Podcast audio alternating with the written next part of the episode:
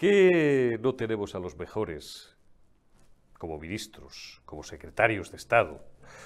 Incluso la carrera de San Jerónimo. ¿Por qué tenemos idiotas que se equivocan al apretar un botón, simplemente al apretar un botón y dicen sí, cuando lo que tienen que decir o lo que les toca decir es no, o cuando les toca decir que no, cuando les toca decir que sí, dicen que no? Pues, pues esa es una buena pregunta, es la pregunta del millón de dólares, como dirían los clásicos, como dirían los americanos. Luego se la voy a hacer a, Julián, a Julián Salcedo. Eh, siempre, creo que no es la primera vez que os hago esta reflexión, siempre que termino de charlar con Riera, con Julián Salcedo, con Daniel Lacalle, por supuesto, con el gran Daniel Lacalle, me hago la misma, la misma reflexión. ¿Por qué estos sabios no están en el gabinete? ¿Y por qué la mitad del gabinete y parte de la otra mitad, que son auténticos tuercebotas indocumentados y manguanes, por ser suave y no calificarles con términos más gruesos, no están peinando bombillas en un pasillo en su casa o, o, aprendiendo, leyendo algo, ¿no? que a algunos no les vendría mal, porque algunos ni han pasado por la universidad sin que esto sea condición sine qua non, de verdad. Conozco muchos talentos que en su vida han pisado la, la universidad y otros muchos ventecatos que han pasado por la universidad, pero la universidad no pasó por ellos. Bien, después de todos estos retruécanos y de todos estos juegos de palabras, la explicación es, muy simple. Es verdad que la política es un arte muy complejo, y aunque tú estés técnicamente cualificado, luego lo va a explicar bien, le cito por segunda vez Salcedo, pues ahora tenemos, por ejemplo, un ministro de Economía, un tal cuerpo, que es Teco, y ustedes dirán, ¿Teco eso qué es? Bueno, pues Teco es un técnico comercial del Estado, una oposición de élite de la administración española, prácticamente al mismo nivel que un registro o que una notaría. Y desde luego al mismo nivel que una abogacía del Estado. Los técnicos comerciales del, Estado, cuidado, un respeto. ¿eh? Estos tradicionalmente se iban de número dos de, las embajadas, eh, eran los encargados de las relaciones comerciales, de los negocios, todas estas cosas y tal, y además siempre, siempre ha tenido una pátina muy especial. Digo que Carlos Cuerpo está técnicamente cualificado, Nadia Calvillo, dicen que lo estaba, dicen que lo estaba. Eh, Salcedo nos va a poner también el ejemplo de Pedro Solves Mira, eh, ministro que lo fue de Economía, el último gobierno de Felipe González, ya eh, desaparecido, eh, y, en fin, como los muertos hay que, hay que dejarlos en paz, pues por su respeto y, por supuesto honra a, su memoria ¿no? y, a, y, a, su familia y a, sus, y a sus deudos.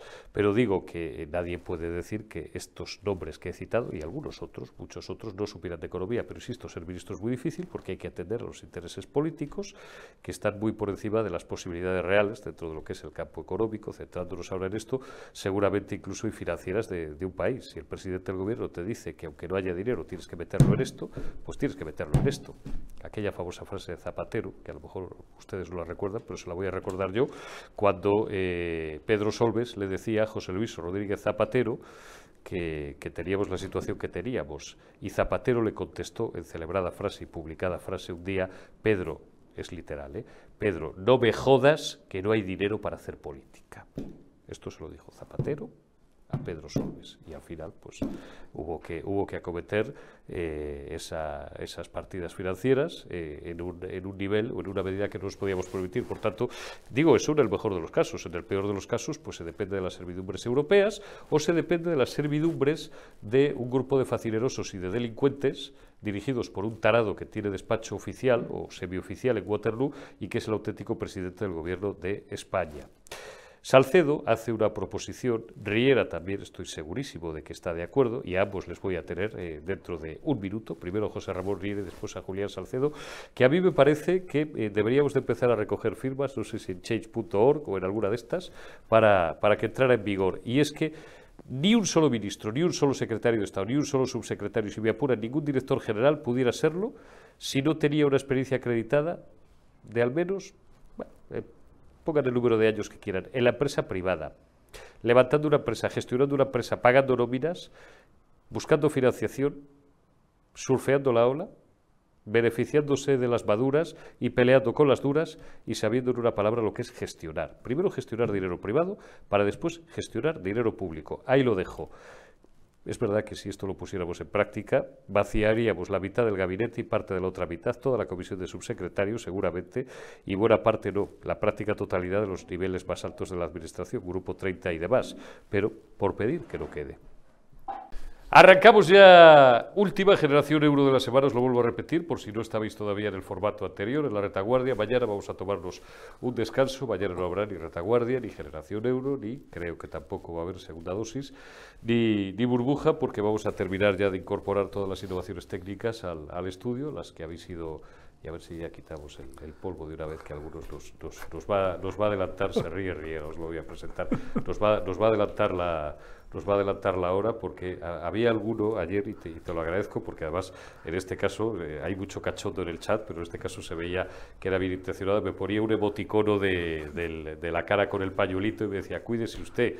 Eh, esto, es pura alergia, es pura alergia, pero es, verdad que, es, que a veces, a veces es, complicado, ¿no? Hay gente que, sufre menos, es menos vulnerable. ¿Qué le, vamos, ¿Qué le vamos a hacer? Digo que mañana vamos a terminar ya de incorporar las cámaras robotizadas, con lo cual ya no vamos a hacer falta, don José Ramón Riera, buenos días. Muy buenos no vamos a hacer falta ya casi ni usted ni yo, porque van a robotizar también a los analistas y a los presentadores. Vamos a ver, eso será si el gobierno lo permite. Si el gobierno lo permite, que es su canal. ¿Cómo va usted? ¿Cuántos pues tenemos ya? Bueno, 1.100, 1.200. 1350. 1350 suscriptores ya, suscribíos. si el gobierno lo permite, YouTube, ponéis, y os, eh, si el gobierno lo permite, y os sale el canal de José Ramón Riera con cuatro secciones, que son... el, chocolate del loro, es decir, malditos impuestos, el insoportable gasto político y de vez en cuando crudites económicas. Crudites económicas. A mí el que me fascina es el de malditos impuestos y el chocolate del loro está bien, porque como siempre decimos, eh, es que hay mucho loro, hay mucho loro y al final consumen toneladas y toneladas y toneladas de, chocolate. Pero, cientos de millones de euros. No debemos imaginar lo que es. Es decir, el despilfarro, o sea, decir, por, por aquello de la última, hombre, 10 milloncitos de euros para eh, eh, la ONG de Hamas, hombre, 10 millones de euros es que es mucho dinero. Es, mucho dinero. muchísimo dinero para irlo regalando. decir, ah, bueno, encima a señores que, bueno, se ha demostrado terroristas. Eh, que son terroristas. O sea, que, bueno, Nada, pero aquí no pasa nada. Aquí, no pasa nada. Y mientras tanto siguen aflorando como las setas, pues, pues agujeros negros y, fantasmas en forma, por ejemplo, de empleados públicos. Sí. ¿Qué es lo último, José Bueno, vamos a ver. Esto, esto es de, de verdad, de, no sé si decirlo en público o lo voy a decir bajito. De porque es que, eh, de verdad, es que es increíble. ¿Cómo es posible? ¿Cómo es posible que Chiqui Montero, esa, esa que nos gusta tanto a ti y a mí, que es ministra de Hacienda y ahora también vicepresidente primero del gobierno, decir, en el informe de enero del de, eh, año de, de, este, de, los empleados públicos del 2023, ah. no aparecen y de pronto, en el informe del 2000, de julio del 2023 aparecen 236.000 empleados públicos más por el arte de que coges una varita mágica y dices que salgan. ¿Y por qué? Anda, porque es que antes la metodología de contar era un sistema, es decir, que no se contaban los empleados públicos que tenemos eh, eh, con contratos inferiores a seis meses, es decir, con contratos basura. Porque contratos inferiores a seis meses, si tú no los cuentas, por algo será. Bueno, pues han aparecido 236.000 nada más y nada menos que empleados públicos. Pero lo más divertido de todo, ¿sabes qué es? Que es que hay 853.700 con un contrato que se llama de otros.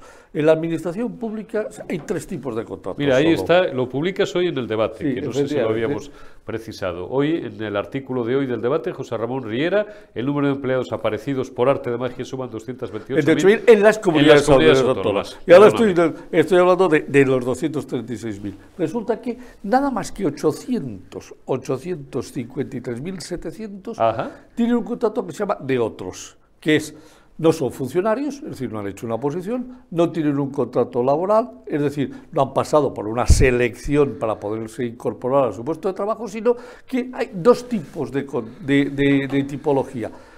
Los de las universidades, que son interinos, es decir, que están a la espera de una oposición que si la aprueban se queda con la plaza de profesor titular, pero que si suspenden se van a la calle. Y luego los que son decir, como yo digo, con todo el cariño y con todo el respeto, son seleccionados digitalmente. Es decir, con este dedo, oiga, eh, este que pase, este que pase, este que pase que es amigo mío, Perdona este que, pase que, también es amigo un mío. paréntesis que esto no se habla mucho de ello porque me lo contaron el otro día. Es que ahora que hablas además de la universidad, sin entrar en detalles, me contaron el otro día que, no sé si en todos los casos o en muchos casos, si llevan estos no son ni funcionarios por oposición, que no lo son, ni tampoco son, tienen, bueno, sí tienen un régimen laboral, lógicamente, porque eh, cobran una nómina y dependen pues, de, de un organismo público, puede ser la universidad u otros.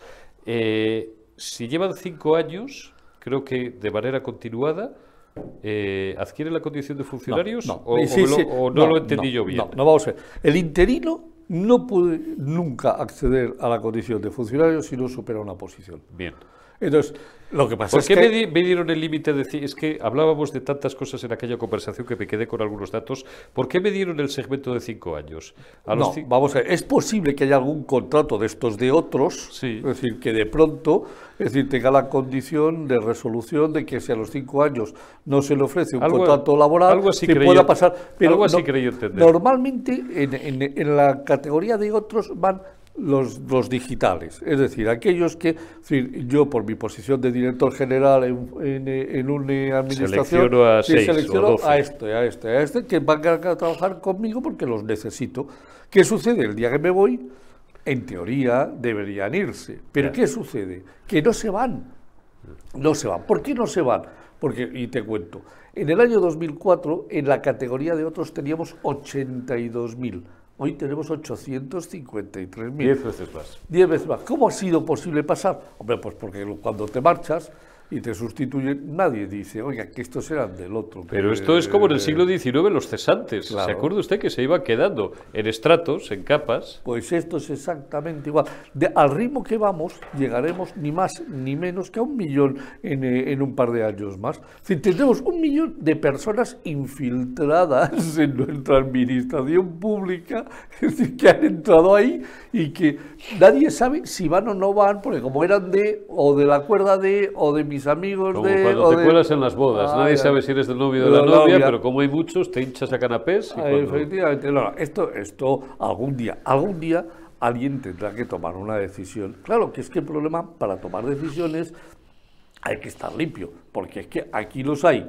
De, Aquí del- no hay de- nadie, Riera, que yo Claro, recuerdo administraciones del PP que eran un maldito cachondeo, y si no lo digo, reviento. Bueno, pues entonces, como tú lo has dicho, yo no voy a ser el que te lleve la Lo contraria digo yo. absoluto. Lo digo yo, lo digo yo, un, ¿Eh? un maldito cachondeo, sobre todo el PP de, más que el de Aznar, el PP de Rajoy. Y ahí lo dejo. Sí, va- vamos a ver, te he dado la cifra de 2004. Sí, ¿eh? Es decir, 83.000. Es decir, que se ha multiplicado por 10 hasta los 800.000. Y ahí ha pasado Zapatero, Rajoy y el actual. y el actual, Es que lleva ya casi, en verano hará seis años, Sí, que parece y, que y fue ayer. dentro de él, pues están todas las comunidades autónomas que han dependido del PP, del PSOE, del PP, del PSOE, del PSOE y del PP. Oiga, y ¿Eh? si se va usted al, País Vasco, del PNV, de Del Convergencia, PNV, claro, no, que menudo claro, no, ahí, no, ¿eh? no, claro. Evidentemente, si nos vamos al, al País Vasco, que también tiene un cerro no. El País Vasco, eso es, es un bloque de, de- de caciquismo, de hormigón armado y de Totalmente. régimen clientelar. Total. Y no te quiero ni contar en Cataluña. o sea, Igual. Que, que es que, bueno, esto, esto de verdad algún día. Bueno, la ventaja que tenemos es que si alguien llega con una tijerita y decide pegarle el tajo, ¿Para qué? ¿Para qué, Riera? No, ¿Para qué se va a complicar un gobernante la vida? pues mira, te lo voy a contar por qué. Dígame usted. Es decir, el día que digan que se acabó el derroche público y que a cambio de ello o bajan las pensiones o, o no hay soporte para compra de deuda, ¿Pero ese día va a llegar? Va a llegar como que me llamo José Ramón Riera. ¿Como en mayo de 2010, quiere usted decir? Eh, va a llegar mucho más duro que en mayo del 2010, porque la deuda que tenemos es insoportable. Es decir, mira, te doy un dato porque es, de- es de broma, esto, esto es absolutamente, parece de cachondeo.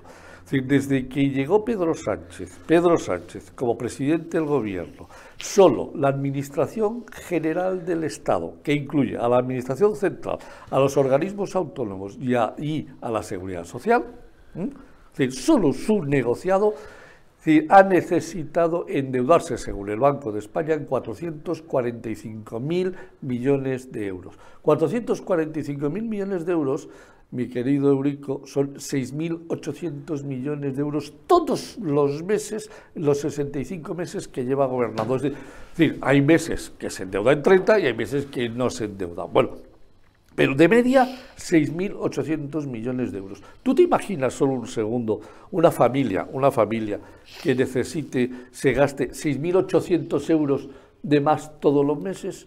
Pues ¿cuánto dura esa familia sin quebrar? Pues escasamente seis meses, ocho meses, al año, al año a cascado. ¿Tú conoces alguna empresa que todos los meses se gaste 6 millones de euros más de lo que ingresa. Pero es que parte usted, eh, sigo haciendo de abogado, del diablo, eh, parte usted de un supuesto erróneo, Riera, que es considerar que los estados se rigen por las mismas normas y deben de estar eh, atentos a la misma disciplina que una familia o que una empresa privada.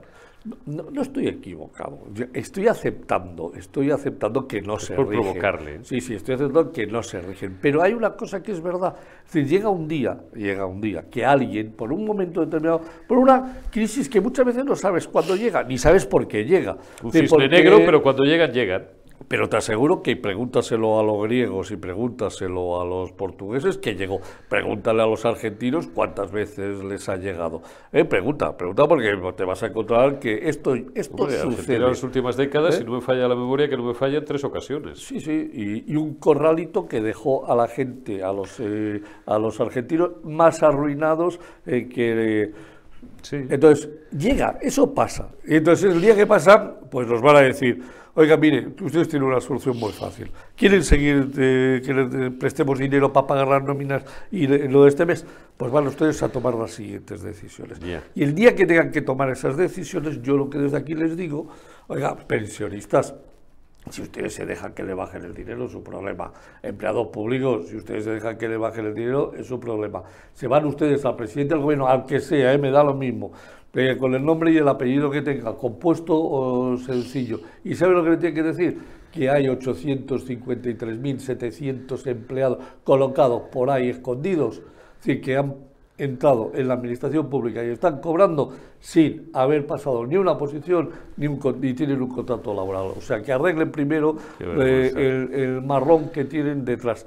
y que además dejen de regalar el dinero de los españoles, en que el gasto político ya, ya seguro es de 216 mil millones de euros del 2022. Todavía no tengo los datos del 2023. Que cuando los tenga no se preocupen, que en este, en este medio, en Periodista Digital y con don Eurico Campano, se lo contaré a todos ustedes. Y no sabe además lo agradecidos que, le estamos a don José Ramón Riera siempre por sus análisis y sus primicias, que ya nos ha dado varias en estos meses.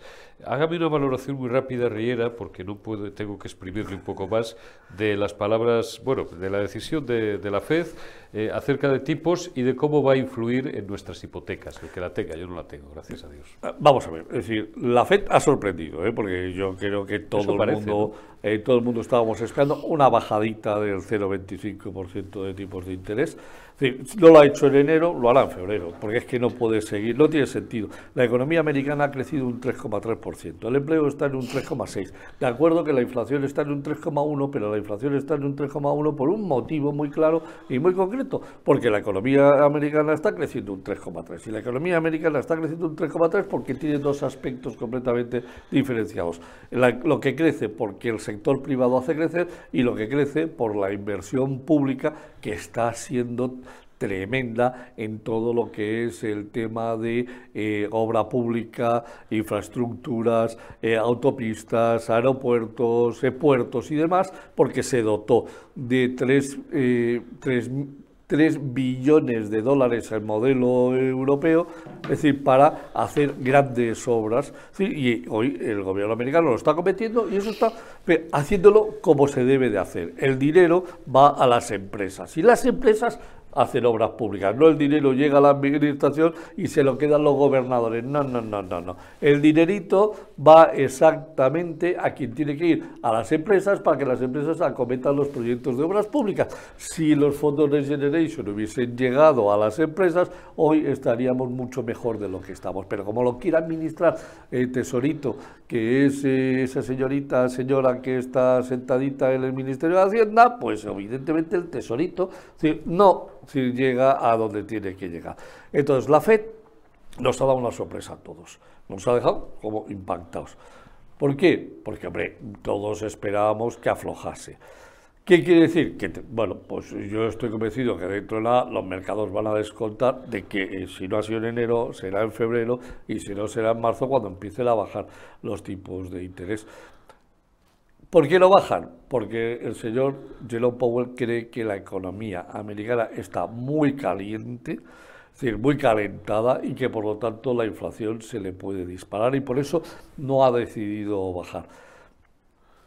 Los demás que pensamos que no está tan calentada, porque si quitásemos la obra pública, es decir, de la administración, la obra pagada por la administración pública, veríamos que el Producto Interior Bruto no está creciendo al 3,3, veríamos que está creciendo aproximadamente en un 1, un 1,2, un 1,3%, con lo cual, ¿eso qué significa? Que ni mucho menos está caliente. En cuanto se vayan las ayudas de la Administración Central de la República, de, de, de, de Biden, de toda esa obra pública, en cuanto eso se pare, la economía americana se enfría, porque crecer al 1% no es crecer en, en demasía, sino más bien todo lo contrario. Pero claro, eh, el gobierno americano, primero, quería hacer esta obra de infraestructuras, eh, Biden ha decidido que quiere dejar un legado de grandes aeropuertos magníficamente equipados, grandes puertos. Eso es buen negocio económicamente, Riera, Vamos a la larga a la larga no es malo. Tú piénsate... Es necesario.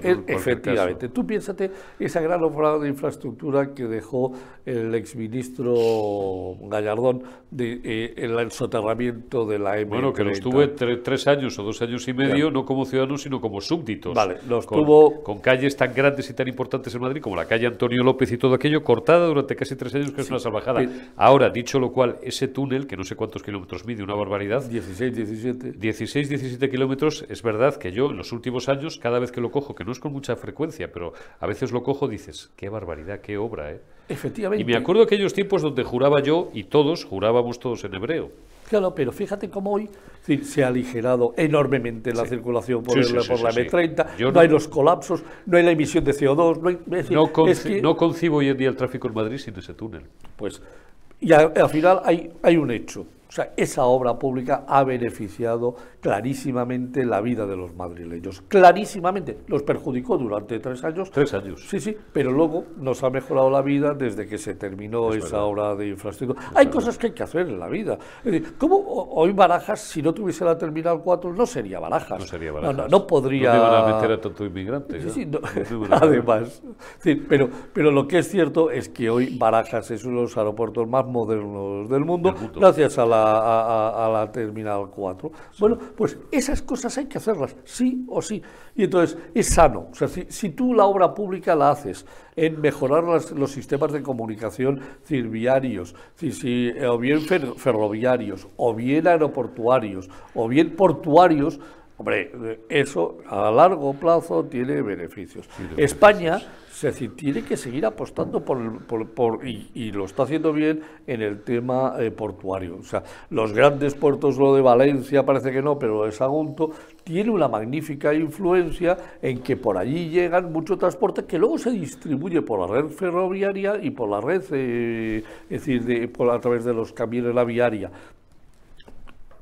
Cuando Felipe González nos metió en la Unión Europea, lo mejor, lo mejor que hizo fue decir, todo el dinero dedicarlo a obra pública. Y gracias a eso hoy tenemos las carreteras que tenemos, las autovías. Que lo hicimos todo eh, a cuenta de los. Todo a cuenta de la Unión Europea. O sea, fue ese dinero, el, AVE a, Sevilla, pues para la Expo del, del 92, eso fue una obra de infraestructura que no lo hubiésemos podido pagar los españoles, no la pagó Europa. Y como eso, hay muchísimas más obras que hoy nos permiten comunicarnos mucho más sencillamente. A día de hoy, con esto terminamos, José. La obra pública, por lo tanto, obra pública sensata, planificada, con el dinero que llegue directamente a las obras, a las empresas constructoras. al final, al final es bueno para los países. Vamos a ver, lo que no puede ser es que esto dure eternamente. No, la obra pública es en momentos determinados. Y por lo tanto, esto en el caso de Estados Unidos tiene un principio y tiene un fin. Y cuando se acaben esos 3 billones, la economía americana va a tener, va a pegar un bajón, claro. La obra pública dura lo que dura.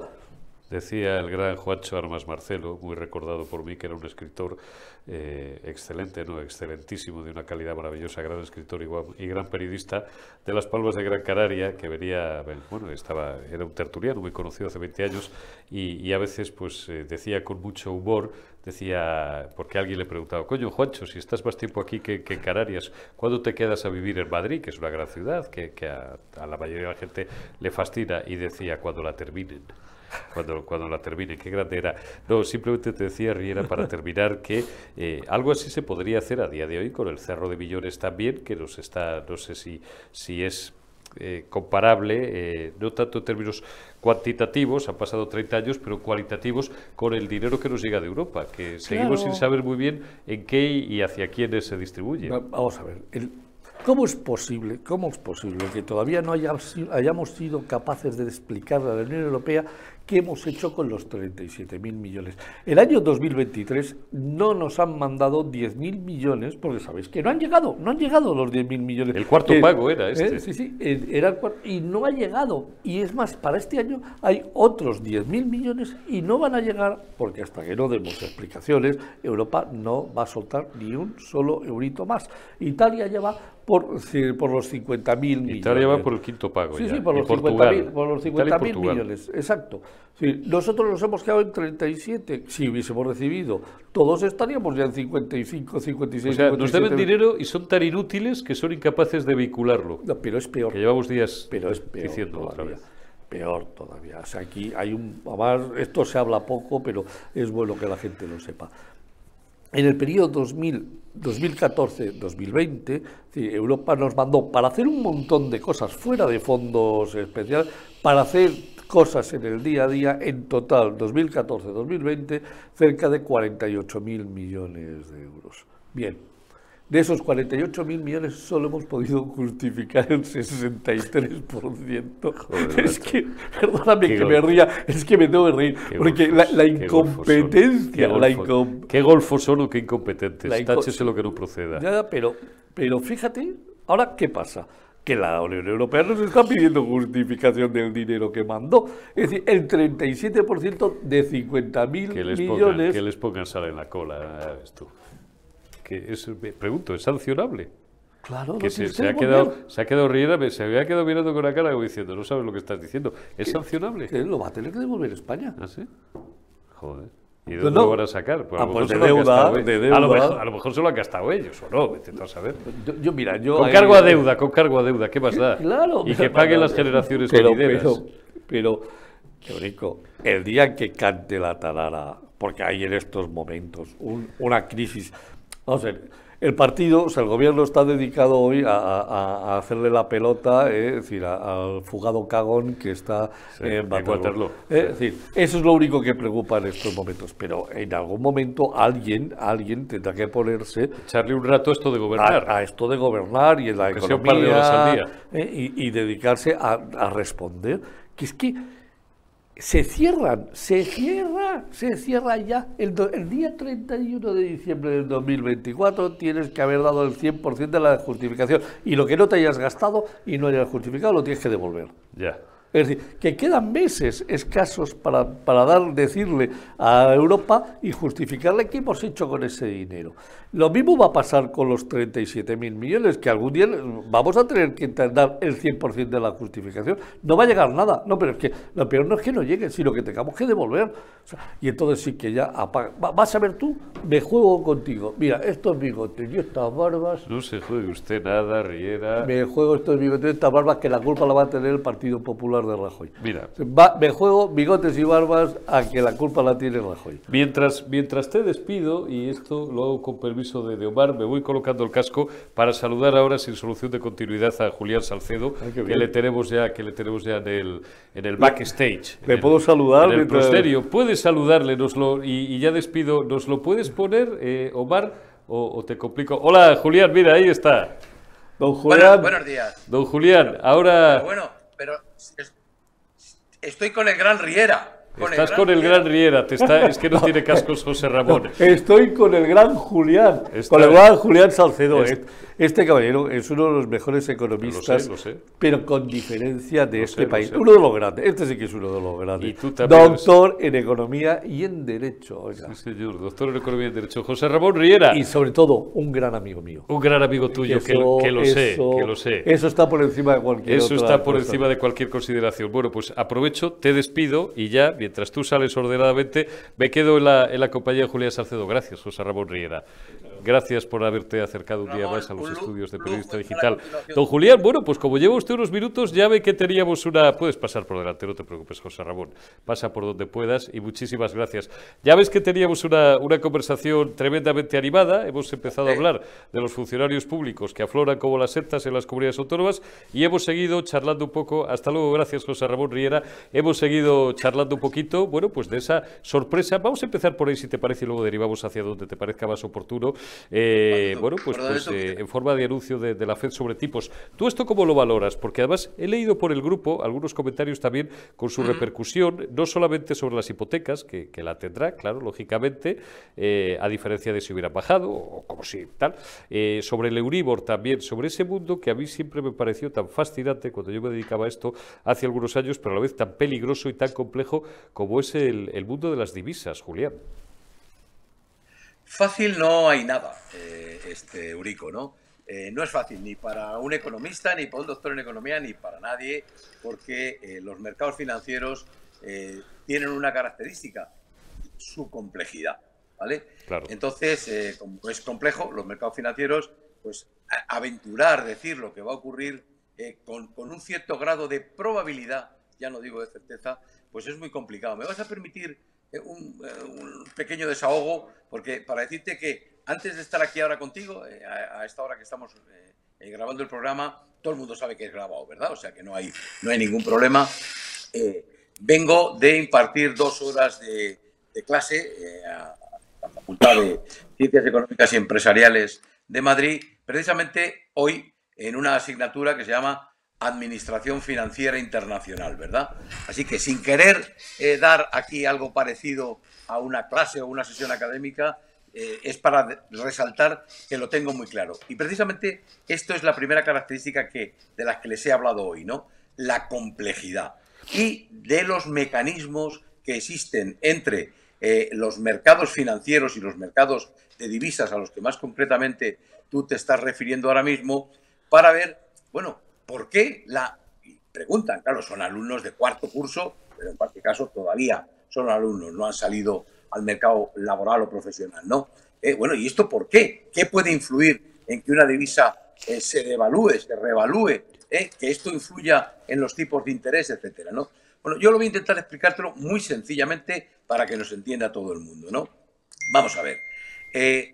cuando una empresa eh, tiene dificultades, eh, va a peor, eh, evidentemente se deteriora no solo su reputación, se deterioran sus productos, sus productos siguen siendo los mismos, los fabrica exactamente iguales, con la misma calidad, pero, digamos, dejan de confiar en ella y pues hay quien ya no le encarga la misma cantidad de producto o si se la encarga, se la encarga a un precio mejor. Bueno, como yo ya no me fío tanto, ha perdido como digo, parte de, reputación, de garantía, de solvencia, pues ahora mismo le voy a encargar menos y a menos precio. Bueno, pues esto es lo mismo que ocurre en los mercados de divisas, extrapolado, lógicamente, ya no a un Estado, porque tendemos a confundir eh, eh, un Estado y decimos, bueno, ¿qué ocurre con el dólar y Europa? ¿no? Quizá el mejor ejemplo no es ese, porque Europa eh, realmente eh, es eh, la agrupación de 27 estados, pero bueno, también Estados Unidos es la agrupación de 50 o 51 estados de la Unión, ¿no? Claro, no hay que pensar en términos de un país o un Estado o otro país o un continente tal, sino en los sistemas monetarios que cada uno tiene. Y, como sabemos, hay un sistema monetario internacional global que, digamos, está amparado, supervisado por el Fondo Monetario Internacional, pero luego cada área tiene su propio sistema financiero. Nosotros tenemos el sistema eh, monetario europeo, igual que Estados Unidos tiene su propio sistema monetario. Y ese sistema monetario descansa, radica, reside sobre eh, un organismo concreto. En el caso de Europa, estamos hablando del Banco Central Europeo, tendrá la dependencia que tenga de la Comisión Europea, del Parlamento, lo que queramos, pero es el sistema monetario europeo, descansa en el Banco Central Europeo. De la misma forma que el sistema monetario de Estados Unidos descansa sobre la Reserva Federal, la Fed, que es el organismo eh, que, competente en materia, eh, digamos, de política financiera y política monetaria. Entonces, ¿qué es lo que ocurre? Pues que, evidentemente, ahora pensemos, insisto, de forma muy simplificada, ¿verdad? Si preguntáramos qué economía va mejor, si es la norteamericana, Estados Unidos, o la europea, entendiendo a Europa como un conjunto, yo creo que a mí no me cabe ninguna duda. Es, Estados Unidos está mejor que Europa, ¿vale? ¿Por qué? Hemos oído que Europa está prácticamente al borde del estancamiento. Hace muy poco tiempo estaba al borde de, eh, eh, eh, digamos, la contracción, caída del PIB. Mientras que Estados Unidos estamos viendo que está justamente en el, lado opuesto. Es decir, su economía va como una moto, el empleo está, digamos, prácticamente en pleno empleo, hace ya un montón de tiempo que tiene la tasa de desempleo por debajo del 4%, sí, etc. Oye, esto es muy sencillo. Economía fuerte, moneda fuerte. ¿Vale? es evidente. ¿eh? Eh, por tanto, en la relación dólar-euro, pues el dólar, mientras que su economía esté fuerte y las expectativas sea de que va a ir a mejor, pues lógicamente tendrá una divisa, el dólar, fuerte. Europa, está prácticamente en el estancamiento, que parece que estamos controlando la inflación, pero todavía nos queda un poquito para llegar a la senda del 2%, ¿eh? que las expectativas no son tan buenas, vemos que hay crisis política, etcétera, pues lógicamente moneda débil y eso se traduce en la relación de intercambio. Claro, ¿Del dólar con el, con el euro? No, porque el, dólar es la moneda de referencia mundial. Y por tanto, cuando decimos, ¿y cómo está el dólar, perdón, el euro en relación con el dólar australiano? Hombre, ¿qué tiene que ver eh, Australia con Estados Unidos? Nada. Pero como la moneda, digamos, de referencia común, la divisa de referencia común, sobre la que pivotan todas las demás, todavía hoy, es el dólar, pues ya está. Lo que le pasa al dólar nos arrastra al euro con otras divisas, ¿no? No sé si lo he llegado a explicar. Lo has explicado perfectamente, pero bastante sencilla. Para continuar, para continuar con esta lección magistral, con esta masterclass que dicen ahora, que nos estás dando, te voy a hacer, eh, eh, pues sigo haciendo un poco de, abogado del diablo, ¿no? Eh, de, preguntón. Y te voy a hacer la, pregunta, no del tonto, la, pregunta, claro, esto lo único que puede es, o lo único bueno que puede tener es que beneficiaría nuestras exportaciones, ¿no?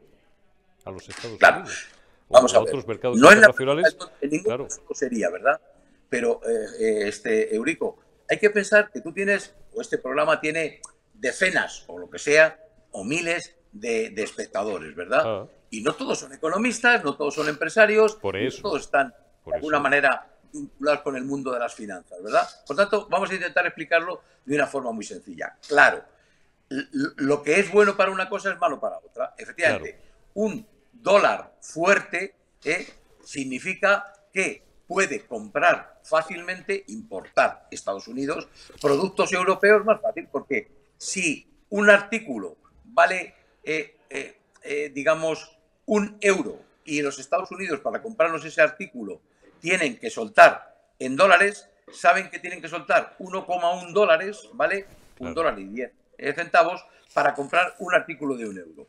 Muy bien, si mañana la relación de intercambio baja y el dólar está muy fuerte, significará que un euro, imaginemos, equivale a un dólar. Luego, a los americanos les resultará muy, mucho más fácil importar productos europeos porque les salen más baratos. Lo que antes les costaba 1,10 dólares, ahora con un dólar tienen bastante. Favorece sus importaciones. pero a la vez dificulta sus, sus exportaciones, porque si nosotros queremos comprar un iPhone, ¿eh? que es un producto norteamericano que vale mil dólares, pues por los mil dólares en esa relación de intercambio 1-1-10, pues tenemos que pagar 900, y pongamos, euros, ¿no? Luego compramos un producto de mil dólares por 900 euros. Si baja la relación de intercambio, se pone 1-1, para comprar el mismo iPhone tendremos que pagar mil euros, que ahora ya es la equivalencia de mil dólares. ¿no? Por tanto, moneda fuerte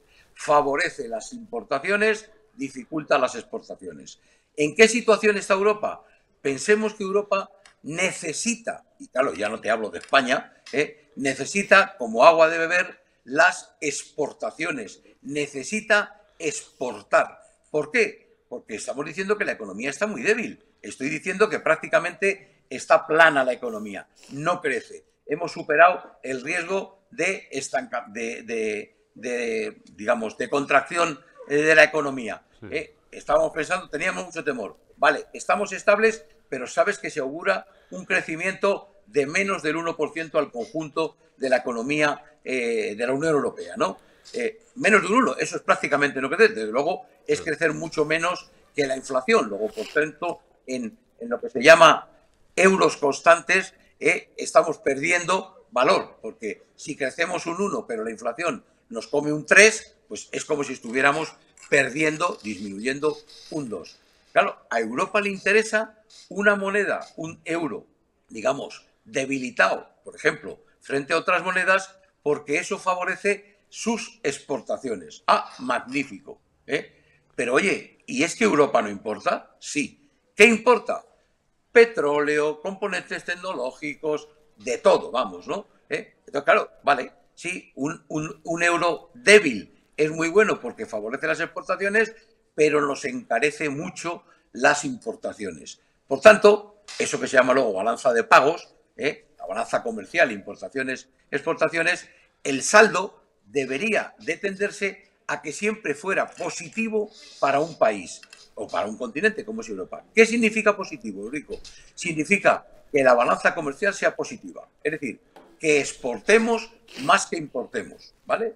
¿Por qué? Porque exportar más que importar tiene un efecto sobre el crecimiento económico. Cuanto más exportamos nos permite producir más, producir más hace crecer el PIB o crece la economía, ¿no?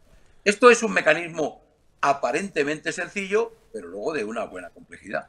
No sé si te he contestado lo que me pedías. ¿eh?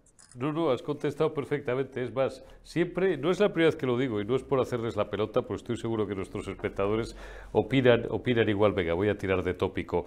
Creo expresar el sentir general de nuestros espectadores si digo, y no es la primera vez que lo digo, que cada vez que acabo de hablar con sabios como Julián Salcedo o como José Ramón Riera, que se acaba de ir, o el otro día con Darío Calle o algunos otros que pasan por aquí, pues, pues siempre me pregunto lo mismo. ¿Por qué no, por qué no os tenemos a vosotros en el gobierno? Y no a, toda esta panda. Venga, voy, por respeto a Julián, voy a suavizar el lenguaje durante este pequeño segmento de, los programas de hoy, y no a toda esta panda de indocumentados, por no llamarles otra cosa, de indocumentados que sufrimos. A una ministra de Hacienda, una de cuyas primeras perlas fue que esto de no sé si eran mil millones, eh, ¿qué más da? Esto, esto lo saco yo, lo saco de aquí, lo meto para aquí, shake y ya está. Con lo complicada y lo compleja que es la economía, Julián. Eh, pues fíjate, si me lo permites... Claro, precisamente la mejor gente, la gente buena, la gente técnicamente más cualificada, pues claro, no os podéis dedicar a la política. Qué tontería acabo de decir. No, pero fíjate, no, no has dicho ninguna tontería, Eurico. Me gustaría puntualizarlo. Independientemente de que nadie piense que es falsa de humildad de decir, no, no, no, eh, yo podría hacerlo. Es muy complicado ser ministro de algo. Ya, ya, ya, ya. desde luego, ¿eh? y tampoco es falsa humildad decir, no, yo no valdría. No, vamos a ser sinceros. Mira, la, ministra a la que te has referido, que es Calviño, ¿eh? a mí no me cabe ninguna duda de que tiene conocimientos técnicos suficientes, ¿vale? Eh, el nuevo ministro de Economía, Carlos Cuerpo, no me cabe ninguna duda de que es técnico del Estado, de que, digamos, la formación, los conocimientos los tiene suficientemente acreditados. Y si nos vamos a Pedro Solves, no fue el anterior, pero fue uno de los anteriores, también exactamente lo mismo. Da igual el color político, todos los que han sido nombrados ministros de Economía tienen una capacidad técnica fuera de duda. Hay dos problemas. El primero, la capacidad técnica no vale de nada en política, porque aquí no se hace lo que dice el ministro ni lo que dice lo que se llama la ortodoxia económica, ¿no? La política económica ortodoxa. ¿eh? Se trata de que se hace, en el mejor de los casos, lo que dice el presidente de gobierno, en el peor de los casos, lo que dice Juncker ¿vale? Entonces, da igual lo que diga el ministro. El ministro se puede sentar allí y decir, mire usted, tenemos que hacer esto, esto, esto, esto, por aquí, si no va a pasar esto. Y llega Sánchez y le dice, pues no, es que hay que seguir dando estímulos para los vulnerables. Oiga, es que no nos lo podemos permitir, ya, ya, ya, ya, pero políticamente necesitamos esos votos, ¿eh? Pues vale. Y, suponiendo que el presidente de gobierno le dijera, pues tiene razón, Carlos, ¿eh? Eh tiene razón, vamos a aplicar una política monetaria ortodoxa, ¿vale? ¿Eh? Coge sus socios de gobierno, el primero, el que está sentado con el gobierno, que es sumar, y le dice, ¿pero qué me dices, hombre? De ninguna manera. Aquí hay que dar el ingreso mínimo vital, hay que subir el salario mínimo y tal. Y el ministro de Economía se cruza de brazos y dice, ¿y ahora qué hago yo? ¿Eh? ¿Qué, puedo, ¿Qué puedo hacer yo? De verdad, Urico, créeme. ¿eh? El otro problema que no te he dicho es, aparte de que no les dejan hacer, aunque pudieran, supieran y quisieran, el otro es que todos estos ministros que te he citado y la mayoría de los que han sido ministros de Economía, con la única excepción reciente de Luis de Guindos, ninguno ha pasado por la empresa privada. ¿Vale? Pedro Solves era un altísimo funcionario de, la Administración Pública Española y de luego de la comunitaria. Nadia Calviño igual y Carlos Cuerpo solamente se, licenció o doctoró, no sé exactamente si también es doctor, en económicas, pasó, hizo una oposición y aprobó la oposición de técnico comercial del Estado y solo ha trabajado en la administración pública. No conocen el mundo real, no conocen la empresa privada, no conocen los problemas que tiene la empresa privada, no conocen cómo funcionan los mecanismos de la economía real en, la, una empresa privada. ¿eh? Hablan desde ahí, desde una altura lejana, ¿eh? que es la administración pública, ¿eh? que no ha vivido nunca los problemas y se creen, pues eso, que, oye, dos más dos son cuatro, sí, no, pero es que en el mundo real, en la economía privada de las empresas, muchas veces dos y dos, dos más dos son tres y algunas, las menos, dos y dos son cinco, ¿no? Entonces, bueno, les falta ese paso por la empresa privada que yo, fíjate, me atrevería a decir, ¿eh? a proponer que no hubiera un solo ministro, incluso ni un solo secretario de Estado, un alto cargo, director general, ¿eh? Eh, no digo de los nombrados por oposición, sino de los nombrados a dedo, que pudiera ser ese alto cargo sin previamente tener una experiencia acreditada de varios años en la empresa privada. Esto les haría cambiar a muchos de opinión. Pues vaciaría usted, don Julián, eh, dejaría el gabinete en menos de la mitad, vaciaría usted el gabinete ministerial, la comisión de sus secretarios y los escalafones más altos, eh, el nivel 30 y el nivel 29 y, y, todo, y la mitad o más de la mitad del grupo A de la administración. Bueno, ¿qué coño? La totalidad. Porque es que normalmente... Pero, hijo, es que, es bueno. No estamos diciendo que 22 ministros son muchos. No, sí, hombre, claro que sería bueno. En 846 acabamos de encontrar la fórmula. Les exigimos que hayan pasado por la empresa privada y hemos reducido el sector público. ¿Qué te parece? Pues, pues, pues, a, mí, a mí me parecería cojonudo, vamos. A estas alturas, desde hace 30 años, creo que tengo acreditada mi, mi, humilde posición, incluso ideológica en este caso, porque hay mucho de ideología también en lo que está planteando Julián Salcedo, pero es que no es ideología, como, como digo yo siempre. Hubo un tiempo que me dio por coger el latiguillo y lo repetía todos los días de no es ideología, imbéciles, son matemáticas. Bueno, pues ahora no es ideología, idiotas, es sentido común. Lo que acaba de decir Julián Salcedo es la Biblia, vamos esculpirlo en mármol y, leerlo todos los días. Don Julián Salcedo, como siempre, muchísimas gracias. Te digo lo que me es un lujo y es un honor el teneros todas las semanas aquí. Cuídate mucho y hasta dentro de unos días. Muchas gracias. Un fuerte abrazo, un fuerte abrazo. Julián Salcedo, gracias también a todos vosotros por habernos atendido hoy en Generación Euro. Os dejamos ya con eh, la segunda dosis, ¿no? Con la segunda dosis y después con, con, la burbuja de Josué Cárdenas. Hasta mañana, ¿no? Porque no tenemos programa. Hasta el lunes. Eso sí, mañana lo que yo creo que sí tendremos es creo que, vamos, gracias Omar, creo no, estoy seguro, y Omar me lo confirma, mañana lo que sí tendremos creo que es a las 8 Omar o a las ocho y media. 8. A las 8 de la tarde mañana viernes, el pentagrama con los cinco, con el repóker de ases. Don Alfonso Rojo, Bertrand Dongo, Rebeca Crespo, eh, Josué Cárdenas y un servidor, pues eh, intentando oficiar como maestro de ceremonias. Cuidaos y buen fin de semana.